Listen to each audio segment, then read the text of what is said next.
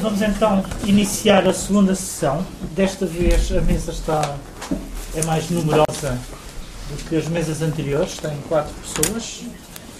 Uh, tenho à minha direita João Barrento, professor, ensaísta, ex-professor, uh, ensaísta, tradutor, enfim, toda a gente conhece certamente. Aliás, todos aqui são suficientemente conhecidos para dispensar a minha apresentação. O Delfim Sardo, que também é professor, uh, crítico de arte, uh, enfim, uh, provavelmente teria que acrescentar mais algumas categorias que não vou acrescentar. O Gonçalo M. Tavares, basta dizer que é escritor, o resto provavelmente para aqui não interessa. Reparem que esta mesa tem a singularidade de ter pelo menos dois literatos, digamos assim uh, o que é uma inovação em relação às mesas anteriores. E temos depois o Manuel Rodrigues, que é também professor uh, no Arco e uh, também ensaísta, alguém que tem escrito bastante sobre arte. Bom,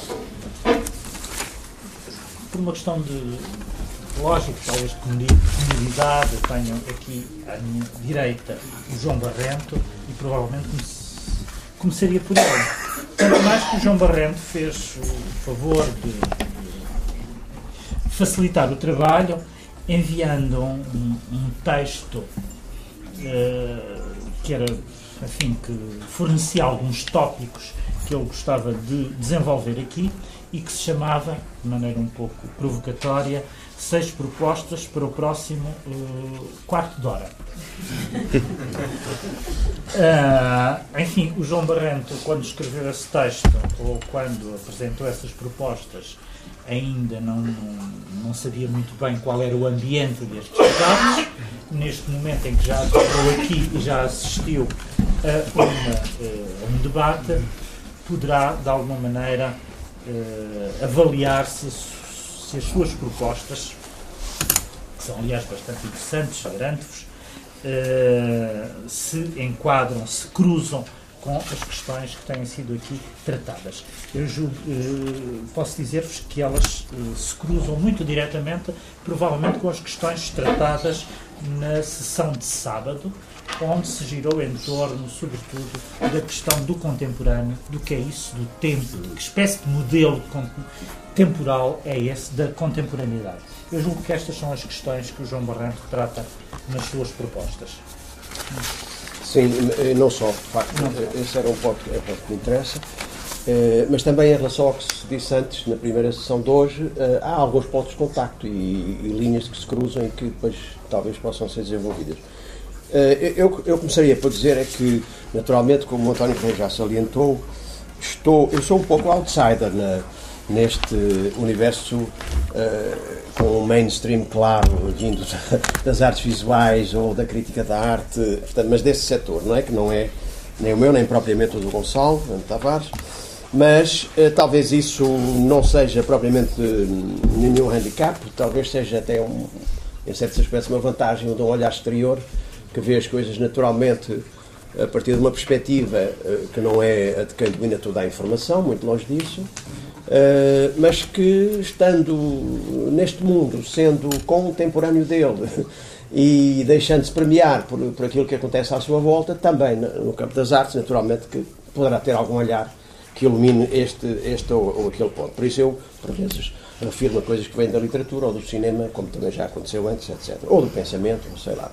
Uh, esses seis pontos partiram um pouco da, da proposta que o António fez numa primeira Folha, quando nos pediu para escrever um ensaio para o livro que ele já falou, e em que uh, se tematizava uh, a perspectiva de cada um do ponto de vista, de um ponto de vista tríplice. O, o fazer, o ver, o refletir. Que, no fundo, é o ponto de vista da produção, do espectador, de quem vê ou ouve e daquele que, a partir daí, que pode ser o próprio espectador e é certamente o próprio produtor, reflete sobre o que acontece. Não é? Portanto, a partir daí, e em síntese, para não ocupar uh, muito tempo, mais que o quarto de hora não vai ser com certeza, uh, eu sintetizo esses seis pontos. O primeiro uh, tem, tem, a ver com o título. propostas, seis propostas para o próximo quarto de hora, porque estou convencido que quando nós eh, sairmos daqui, ou daqui a um quarto de hora, quando eu acabar de falar, digamos, a condição e os pressupostos da arte e da cultura contemporânea já se terão modificado alguns. Já não serão os mesmos de, de há pouco, não é? Aparentemente mudado. Terão aparentemente mudado, talvez melhor. Ou seja, a superfície, aquilo que diariamente vem ter connosco é qualquer coisa como um torvelinho, constantemente em mutação, não é? Uma constante novidade. E os produtos, digamos, de uma são produtos de uma imaginação que parece não, não ter limites, não é? Uh, produtos, uh, por um lado, que, por outro lado, também já se falou disso hoje, se inserem em estratégias. E as estratégias, para mim, acho que hoje são qualquer coisa de muito importante. São estratégias comerciais, são estratégias de captação de públicos, autopromocionais, espetaculares, que, por vezes, obliteram a própria noção de obra ou a própria obra. Uh, mas a verdade é que, uh, para além de toda esta, de facto, indo ao encontro desta, desta ideia de que há uma mutação permanente, uh, não existe, de facto, uma condição da arte contemporânea, nem, por outro lado, os pressupostos daquilo que estamos a viver hoje mudarão provavelmente tão, tão depressa. Eles chegaram há algumas décadas, também já isso foi abordado, e apesar de alguma turbulência atual, estão aí para ficar. Não é? Portanto, os envolvimentos, este seria um primeiro ponto, mediáticos, comerciais, políticos, tenderão provavelmente a apagar, a apagar cada vez mais a, a, a, presença, o primeiro plano da, da obra, uh, com, enfim, alguma pretensão de densidade, de multistratificação, apelo a vários olhares que a obra uh, um exemplo disto, recente e conhecido, é o facto, por exemplo, o Rui Chaves ter sido objeto de bastante interesse jornalístico quando decidiu incluir as suas obras na educação cubana à Bienal de Veneza, para se demarcar, penso eu, da Joana Vasconcelos, mas este facto em nada contribuiu, provavelmente, para iluminar a obra de Rui Chaves, uh, nem para o fazer chegar a um público menos alienado, digamos, ou mais verdadeiramente interessado. É? um fait divers, é, a, a, a, digamos, na, na, à sua maneira, é um gesto político também, uh, naturalmente, da parte de, do, do Rui Chaves, de quem o toma, não é?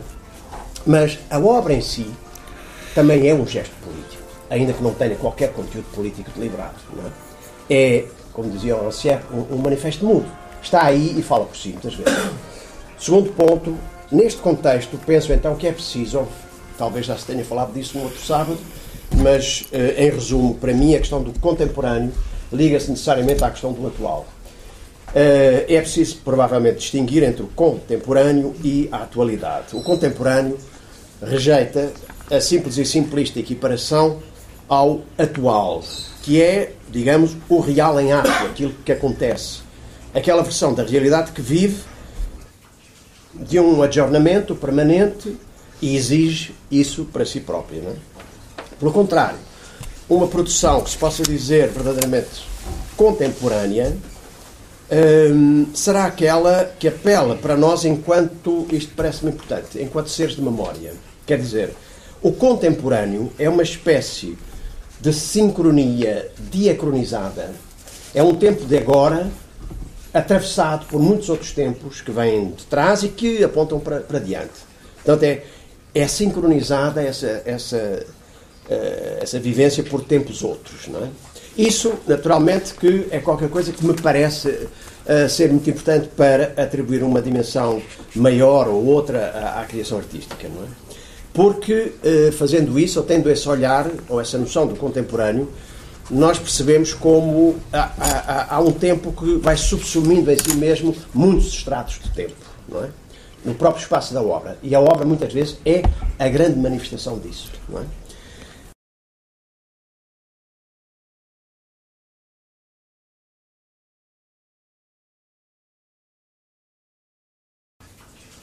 Ainda que seja pouco atuante, digamos, a, a, nível do seu trânsito de superfície, às vezes.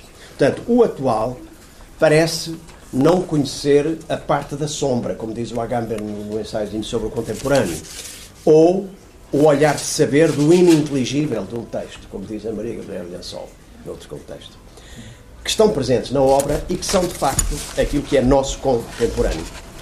Talvez por isso ser contemporâneo é, é, qualquer coisa de mais raro, talvez de mais difícil, não sei, porque não estou do lado da produção.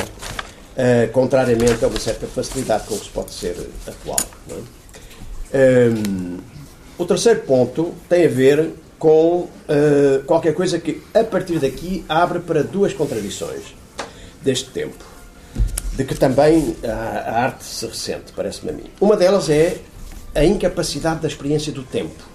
Falou-se aqui também já da importância da centralidade do tempo, há pouco.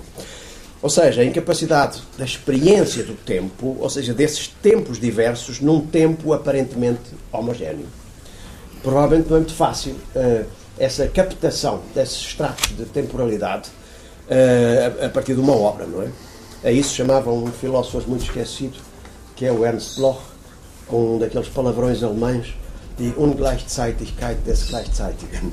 Que, é, mais ou menos digamos, a, a diferença de tempos coexistentes no mesmo tempo. Uh, com isso, o Bloch queria dizer que uh, o presente é sempre uma reatualização de passados e, por outro lado, vai sempre grávido de futuros, como ele diz, é? numa bela imagem. E com isso ele funda uma noção de utopia uh, do concreto, que também assim é uma, é uma espécie de contradição, contradição nos termos. É? Parece-me que o, o, contemporâneo vive disto, desta uh, tensão e, por outro lado, também de alguma coisa que pode ter a ver com uma noção de tempo suspenso ou uma suspensão da temporalidade que a obra exige, provavelmente, num contexto civilizacional que é o nosso, em que o tempo, o tempo cronológico, o tempo materializado, o tempo transformado em valor, em dinheiro, é tudo e tudo depende dele. Também disto já se falou. Ou seja, nesta civilização do trabalho, que neste momento atravessa uma grande angústia do não trabalho, do desemprego, é? quase ninguém, muito pouca gente, provavelmente consegue cair em si, isolar-se, concentrar-se, imaginar uma espécie de espacialização do tempo. É? E a obra pede, de facto, muitas vezes isso. E por outro lado, assistimos nesta era da imagem e do ruído uh, ao desaparecimento uh, ou à dificuldade de ver e ouvir. Também isto pode ser uma outra contradição, uma segunda contradição. Há uns 30 anos, e há 30 anos, portanto, nos anos 80, começavam a ser visíveis alguns dos sinais do processo político, económico, cultural de que nós hoje estamos, somos vítimas ou estamos a viver, não é?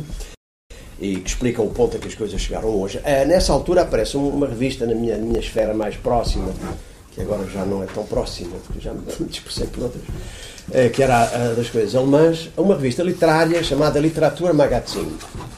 Uma revista literária que eh, publicou um número dedicado exatamente a este tema e que, inspirado numa frase de Nietzsche, se chamava Das Vergehen von Hören und Sehen, que curiosamente se poderia traduzir em, do, em dois sentidos.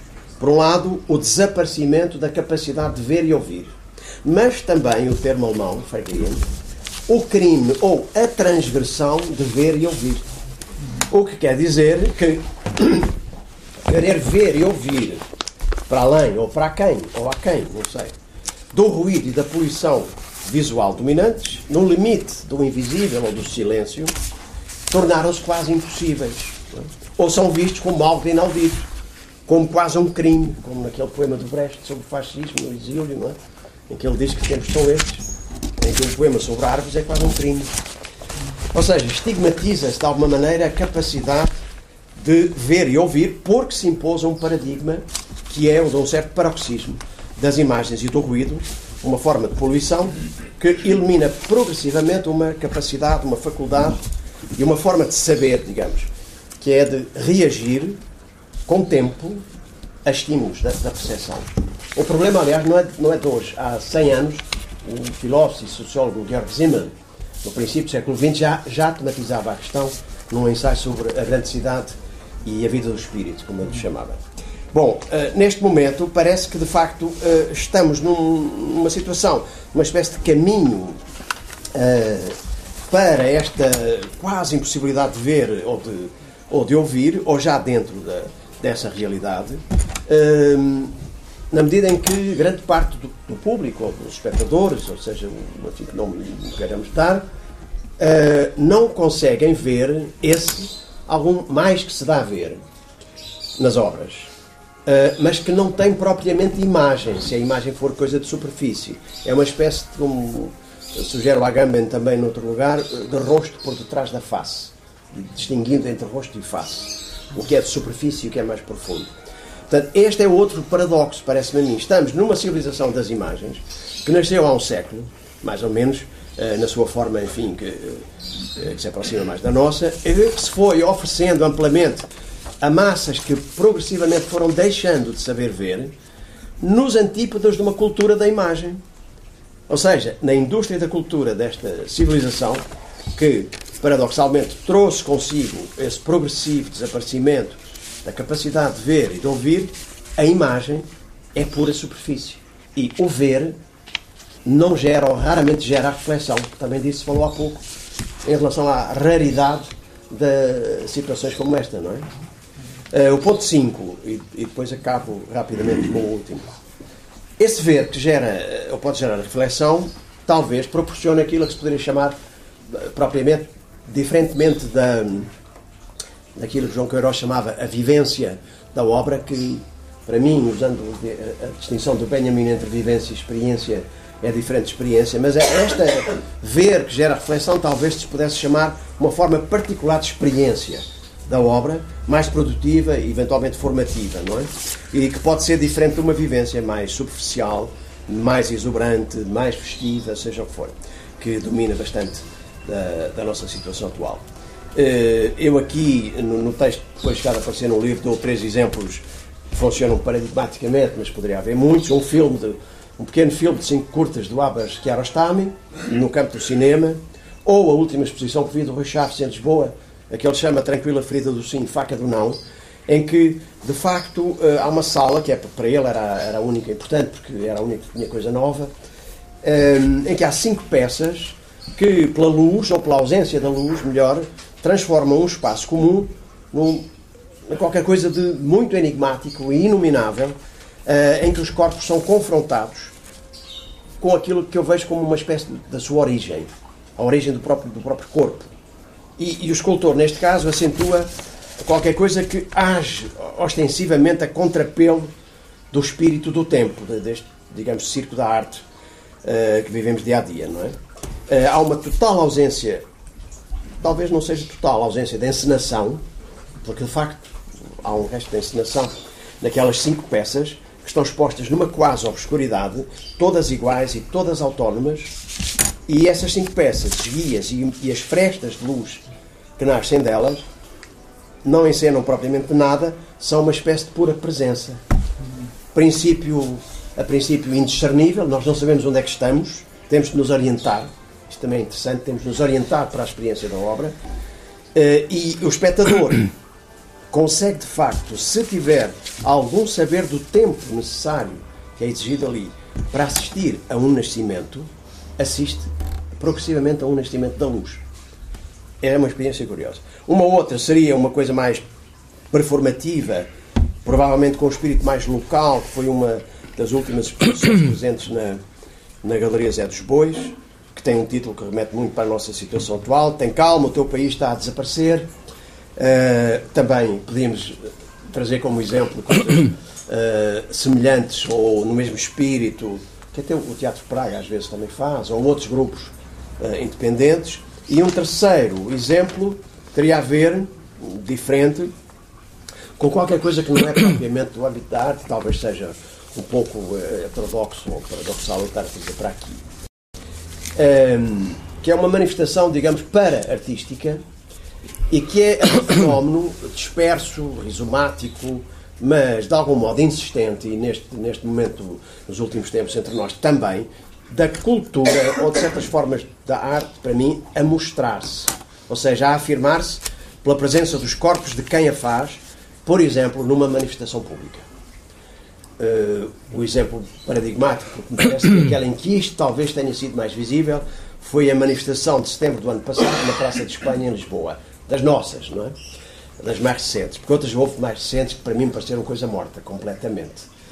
Uh, ou seja, é um sinal uh, ainda mais abertamente político do que o exemplo anterior, de uma espécie de multidão no seio do Império, como diria o Tony Negri, é? uma vaga sem centro, isto também é muito típico do nosso tempo, que não corresponde a uma clássica noção de massas, não é? uh, mas que é o seu equivalente acéfalo. Uh, mas extremamente móvel, nas redes e na rua também, até certo ponto, que resolve, ou que resolve, ou que acontece, que vai encenar e ensaiar uma revolta. Que remete para um, para um título do Ganta Graça de uma peça no final dos anos 60, um outro tempo, se chamava Os Plebeus Ensaiam a Revolta. Ao fazer isto, digamos, dá-se uma espécie de. assistimos a uma espécie de ativismo político contemporâneo como arte em tempo real. Uh, uma espécie de oficina artística, uma nova narrativa política que vai gerando novos modos de intervenção coletiva. Seja, a manifestação uh, tem hoje ainda um outro aspecto, que é o facto de, por ser imediatamente apropriada pelas televisões, todo aquele processo e o que a envolve tem enormes potencialidades, através desse meio, de se ver transformada imediatamente em uma espécie de obra de arte total, performativa e militante, digamos. A arte na rua, uma vez mais, não é? neste caso, naturalmente, feita de corpos e vontades com muita encenação. Finalmente, o último ponto. Nesta diversidade, isto para contrapor, digamos, à lei de conclusão, uma ideia que pode corrigir um pouco eh, alguma falsa perspectiva aparentemente unidirecional não é? daquilo que eu disse até agora. É claro que nesta diversidade eh, a arte tem espaços próprios, como tem espaços espaços próprios de vários tipos. Não tem necessariamente que estar dominada uh, pela instituição, pela política, pela cultura ou pelo negócio. Há zonas marginais, há zonas a emergir constantemente no reino das indústrias da cultura e dos poderes, é? financeiros ou, ou, outros, neste caso, existindo, mas não necessariamente convivendo com eles. É? E eu penso que se instalou uma espécie de anarquia, uma anarquia criativa que veio substituir em vários campos de intervenção aquilo que eram as formas de intervenção tradicionais e clássicas até há umas décadas atrás, sobretudo através da palavra, através do discursivo e do argumentativo, que era o papel do intelectual, que se revelou, aliás, bastante ilusório, na medida em que, olhando para trás, nós hoje percebemos que ehm, se jogava nesse tipo de discurso no terreno do poder e com as mesmas armas do poder. E isso, de facto, foi bastante ilusório. Portanto, não estamos, digamos, numa, numa situação em que tenhamos que perguntar, estamos numa sociedade sem arte e sem cultura, como numa série que, que está no YouTube agora, do Bernard Stiegler, em várias partes, em que ele se questiona sobre isto e.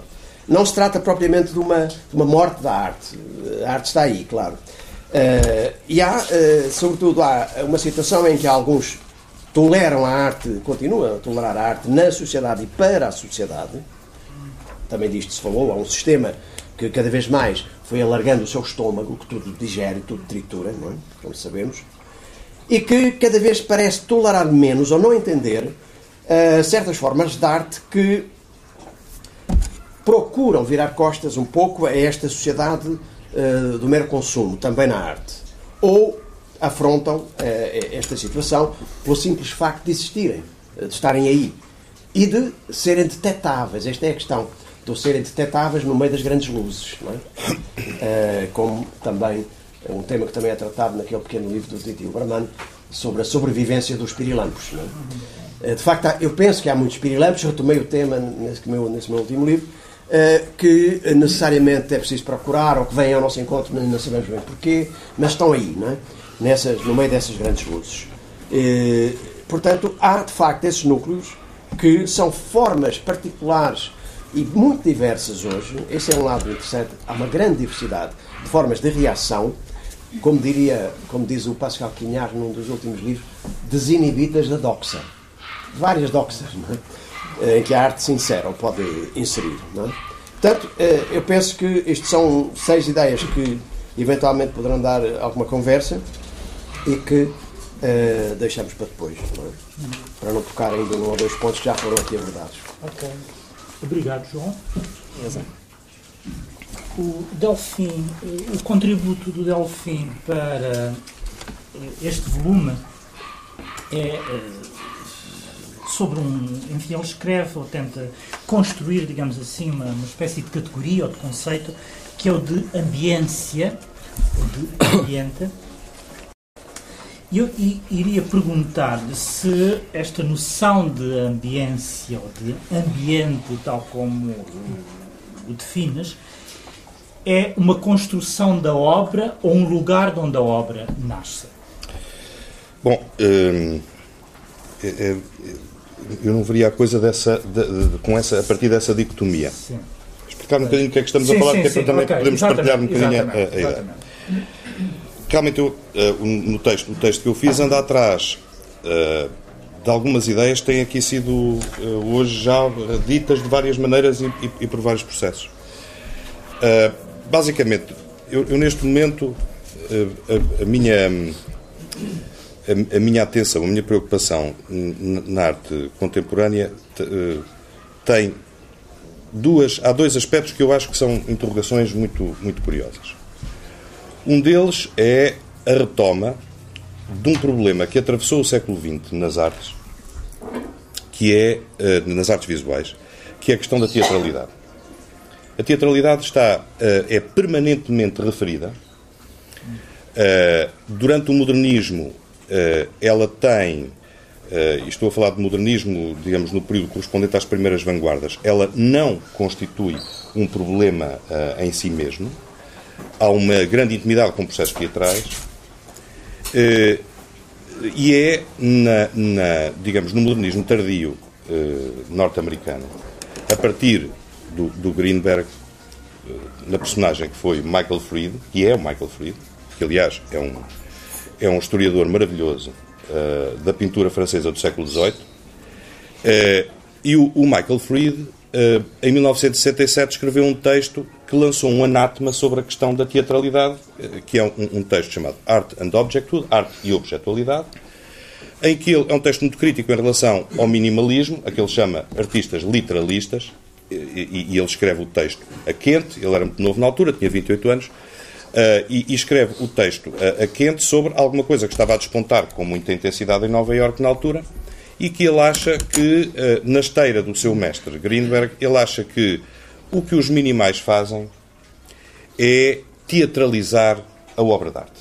E, e porquê teatralizar a obra de arte? A pergunta é respondida de uma maneira um pouco imprecisa pelo, pelo, pelo Fried, mas ele, basicamente, o que chama a atenção é que as obras de arte minimais, que é pela sua escala, pela sua enorme dimensão, pela maneira como se relacionam com o espaço e pela perda de autonomia que têm em relação ao próprio espaço, e isto começa a aproximar da, da, da tua pergunta, um, elas exigem da parte do espectador uma relação uh, que se aproxima com a relação que ele identifica como do espectador no teatro, porque elas necessitam de uma determinada temporalidade que é a temporalidade da vivência do espectador face à sua presença. Elas são muito grandes, têm que se andar à volta, elas uh, instauram uma relação sujeito-objeto que é uma relação que, pela escala, é tão dual como uma relação teatral. E ele acaba com uma frase, uh, com uma frase que ficou marcada na história, que é dizendo porque o teatro é o inimigo da arte. É o, é o que ele, é, é a, a, afirmação que ele faz.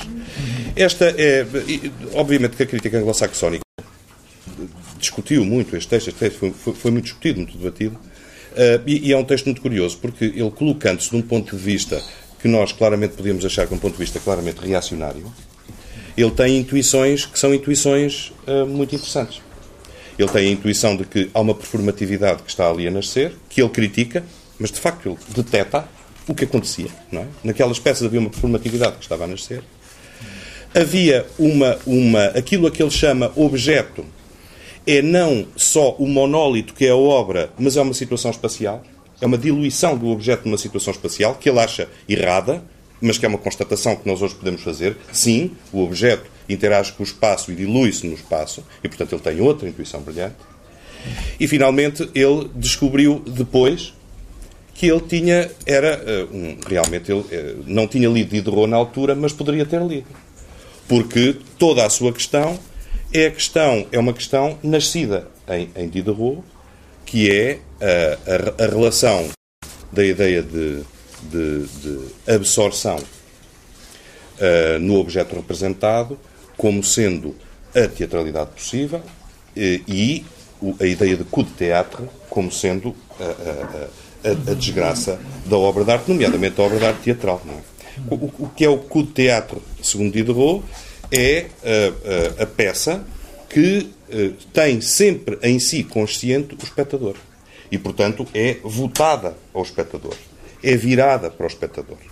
Uh, diz o Diderot e o Diobot também que uh, o, o, que era interessante é quando o espectador é como se não existisse para a obra e, portanto, a obra trata dos seus problemas enquanto obra e não da sua relação com o espectador. Depois, curiosamente, o Michael Fried fez um flashback na história e passou o resto da sua vida a estudar a pintura francesa do século XVIII e do século XIX, a partir precisamente da arte do tempo de Diderot. E, portanto, interessou-se muito por isso. Mas, portanto, é, esta questão da teatralidade é uma questão que ficou mais ou menos adormecida na década de, de 70 e na década de 80. Este texto, como, como que tinha arrumado a questão da teatralidade de um ponto de vista modernista tardio.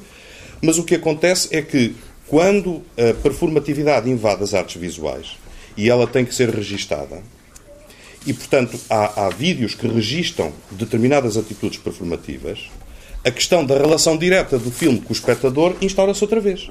Porque o artista está a performar alguma coisa para uma câmara que está a registar uma ação face que depois será passada face a um público.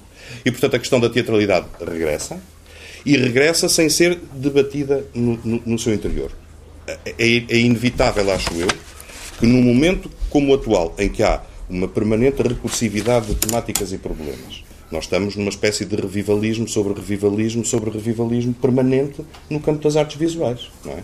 Quer dizer, nós aqui há, aqui há, há 10 anos estávamos num revivalismo dos anos 60, depois passámos a estar num revivalismo dos anos 70, depois estamos a entrar num revivalismo intenso dos anos 80 e dos anos 90, em que problemáticas e artistas regressam cada vez com uma velocidade maior. Eh, entretanto, as décadas começam-se a aproximar de nós, é preciso ir um pouco para trás, e, portanto, há uma espécie de revivalismo dos anos 40 e 50, com um interesse sobre obras que nos pareciam hediondas aqui há 20 anos e que hoje nos parecem completamente fascinantes outra vez, e esta, este ciclo está eh, eh, é de uma, de uma voragem enorme, e, portanto, Nesse, nesse sentido, o reatar da questão da teatralidade também entra dentro destas questões e, como diz João Fernandes, o museu passou a ser um sítio aonde já não é questão da teatralidade, é o próprio teatro pode acontecer, sabendo que nas pessoas do teatro existe, existe frequentemente uma dificuldade com a falta de dispositivo do museu para o desenvolvimento da sua atividade específica. É? Eu, eu, nunca mais me esqueço de uma vez que tive a brilhante ideia de convidar o João Fiadeiro para fazer uma peça que ele queria fazer sobre a Helena Almeida dentro do CCB, nas salas de exposição. E a primeira coisa que João Fiadeiro me disse foi: eu, eu, eu não quero trabalhar dentro das salas de exposição porque me falta tudo aquilo que eu preciso para fazer a peça. Faltam-me as luzes, falta-me o chão, falta-me a black box, falta-me tudo aquilo que ele precisava para fazer a sua peça, evidentemente. Não é? Isto era uma espécie de delírio de campo expandido. Não é? estava, estava, estava eu a viver um delírio de campo expandido. Mas esse delírio de campo expandido, hoje em dia, sabemos uh, que ele realmente é, um, é, uma, é, uma, espécie de delírio permanente. Essa é a, a primeira questão. A segunda questão, que é aquela que eu trato neste texto, é a questão da ambiência. Partindo do princípio que o problema da ambiência implica um outro, que é aquele que várias vezes aqui já hoje falou, que é o da, do desaparecimento da obra. Nós entramos em muitas exposições nas quais a obra, cada obra, é um exercício operativo face à criação ou de um ambiente ou só de uma ambiência. Qual é a diferença que eu estou a fazer entre ambiente e ambiência? É uma tradução um bocadinho coxa, mas é aquela que eu consegui. Entre dois termos que, que em inglês funcionam muito bem, que é o termo environment, não é? Como um, ambiente físico, e o termo, uh, o termo ambience, que é, uh, digamos, normalmente conotado como uma realidade não material. Curiosamente, o artista que mais recentemente tem vindo a falar de, de, que o seu objetivo é criar uma ambiência é também, é aquele Lawrence Wiener, é também o primeiro a dizer: para mim, a ambiência é material. É material porque tudo aquilo que ela convoca em termos de relações, remissões, tudo aquilo que ela convoca de memórias, que convoca de, de, de situações para o espectador, são eh, entidades materiais em, em, em si. Ora, esta, esta questão da, da, da ambiência, eh, ela necessariamente parte de uma vinculação ao espaço. O espaço é fundamental. Só é possível trabalhar uma, uma ambiência a partir de uma moldura. E, portanto, necessariamente que a questão da ambiência tem sido uh, aonde se tem jogado também o problema, muitas questões de crítica institucional, tem-se jogado a partir daí, porque se se está a criar uma ambiência é preciso pensar a moldura, e a moldura é o museu, é a galeria, é o circuito da arte, é aquilo que faz com que qualquer coisa que não seria nada noutra circunstância seja arte, porque está naquele lugar, não é? Uh, em alguns casos de alguns artistas, esse lugar é, é, é tão essencial que sem ele não há, pura e simplesmente, arte, quer dizer, não há obra, não há entidade nenhuma, não é? E, portanto, a questão da moldura é um, é um problema uh, muito importante. Agora, o problema da ambiência dirige-se não às nossas categorias estéticas, aquelas que nós herdamos do século XVIII e que temos vindo a trabalhar pela positiva ou pela negativa, mas dirige-se a, um, a, uma outra, uh, a, um, a uma espécie de estética do vago, que nós ainda não a temos construída, nem temos ferramentas ainda para. Talvez tenhamos ferramentas, mas não está construída, acho eu. Se me permite só uma, uma pequena observação. Claro. Em alguns momentos do teu texto, quando falas de ambiência, Sim. e na verdade essa palavra é, da, enfim, é um neologismo, se quisermos, é? um neologismo absolutamente legítimo, que, portanto, que respeita uh, uh, as regras da formação de palavras em português e que nós percebemos imediatamente o que é. Mas aqui, neste caso, o João Barrento uh, dir-me-á, uh, perceberá isto uh, talvez melhor do que eu, porque há aqui uma palavra, um, uma, uma, um conceito que não tem tradução e que existe no alemão, que é Stimmung, Sim. Uh, que, que, a muitos momentos é para a noção de Stimmung que tu remetes, é, me sim. parece. E não, e, e, Inclusivamente, quando falas, chegas mesmo a falar de, de, do tom no sentido musical. Ora, a Stimmung é isto. Exatamente. Exatamente. Mas há dois conceitos que eu deliberadamente não entrei neste texto. Uh, uh, que é uh, Stimmung uh, e, e Einfühlung. Não, não entrei por aí. Que, tam, que, que também, quer dizer, é um caminho, exatamente, é um caminho também a seguir numa próxima, digamos, numa, numa próxima continuação deste texto. É? Este texto para mim foi interessante porque ele ajudou-me a começar a localizar um problema mas que este problema não está, na, na, está aqui, começou a estar assinalado para mim neste texto. Eu sei que ele vai ter que se desenvolver por, por, outros, por outros caminhos. Aquilo que para mim era, era, era muito importante era uh, perceber como esta ideia da ambiência ela tem conhecido na arte, e, e, é um, e, estou a falar de um atravessamento do século. Eu, eu aqui falo especificamente de Lúcio Fontana uh, e falo de Lawrence Wiener, mas eu podia ter começado muito antes, podia ter começado uh, nas, nas, vanguardas russas, uh, podia ter feito um, um, circuito pela América Latina uh, para, para, para, terminar mais ou menos no mesmo sítio. Quer dizer, havia muitos percursos que eu podia ter escolhido para aqui, mas aquilo que, que, que me parece que, que, traz esta questão da ambiência é que esta ambiência tem, tem-se ligado ou tem constituído algumas das matrizes de entendimento da prática artística. Da prática artística como? Os exemplos que eu dou é uh, da prática artística como, como sendo uma, uma prática laboratorial, que é uma, é uma curiosa metáfora científica, não é? É uma, é, uma, é, uma, é uma, uma, metáfora científica que surge em arte mais ou menos na mesma altura uh, com, com Lissitzky e com Gramsci. É? Uh, esta metáfora laboratorial da, da obra de arte e depois uh, materializa-se em tipologias de lugares. Primeiro o ateliê, depois o museu, o laboratório, o arquivo, como também outros modelos como o bordel, o baldio, a periferia, é? ou, no caso, podia dizer no caso do, do, do Rui Chaves, que, que, foi uma exposição que eu fui já ver três vezes, porque me intrigou imensa, uh, três vezes, a Catedral. É? Sim. Quer dizer. Várias é... vezes associações com o catedral. Exatamente. Uh, eu não achei logo, mas, mas houve. Eu, eu, foi a primeira intuição que tive uh, e depois voltei lá três vezes para, para configurar. É muito curioso porque essa peça do Rui Chaves, já agora, eu estou convencido que a referência mais próxima que o Rui Chaves tem para aquela peça, que é uma peça de mergulho, não é? Porque é um mergulho no negro completo e a peça vai se formando nos nossos olhos. Segundo o Rui Chaves, demora nove minutos para começarmos a ver alguma coisa. Não é? Uh, e a referência para ele não é James Turrell, portanto, não é esse, não é esse lado perceptivo que lhe interessa uh, nessa instância, é Ad Reinhardt. E é a de Reinhardt porque a temporalidade daquela visão é equivalente à temporalidade de começar a ver uma pintura do Ad Reinhardt que necessita de um tempo perante, uh, perante ela. E, e, nomeadamente, estou mesmo convencido que, em termos de, do pensamento sobre ele, foi, foi seguindo aquela, a, a, o pensamento da teologia negativa do, do, do Reinhardt que ele, que, ele, que ele chegou àquela, àquela formulação, que é uma formulação muito interessante. Uh, muito interessante. Mas o que é curioso é que a materialidade daquela formulação, ela apaga completamente, é um bom exemplo para isto, porque ela, do meu ponto de vista, ela apaga completamente a existência de cada uma dessas cinco peças individuais para ser uma, um mergulho, uma imersão. É?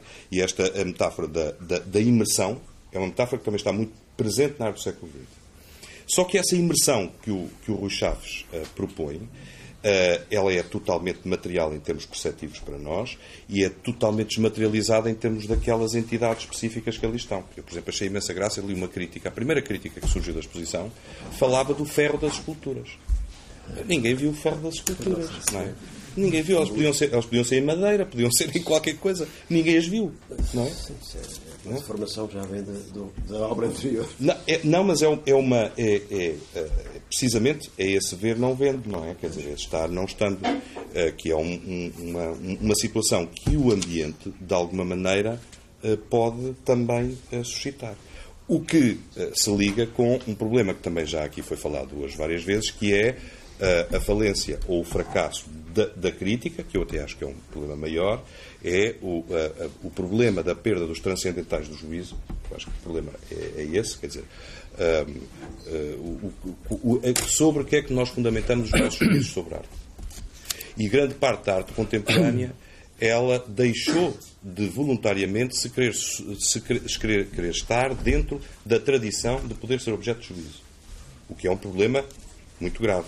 É? é um problema enorme. É um problema para os artistas, é um problema para os curadores, é um problema para os museus, é um problema para toda a gente. Um, e, finalmente, coloco-me nos antípodas do, do André Teodósio e digo que é mesmo preciso uma estética. Acabo, por, acabo com, com, a citação da Susan Zonta, que em 1964 dizia precisamos de uma erótica, não é?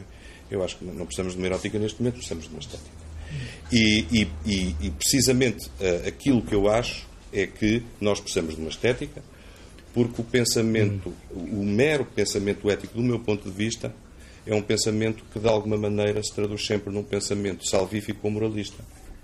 E é o que está na base de uma zona da produção contemporânea que nós ainda aqui não falámos, que é as estéticas ou, ou as práticas participativas. E as práticas participativas, em boa parte, são grandes operações sobre a diluição do objeto e a ausência de possibilidade de juízo, as práticas participativas são práticas que, em última instância, pertencem, acho eu, ao domínio uh, da, da, do moralismo pedagógico no seu sentido mais limitativo.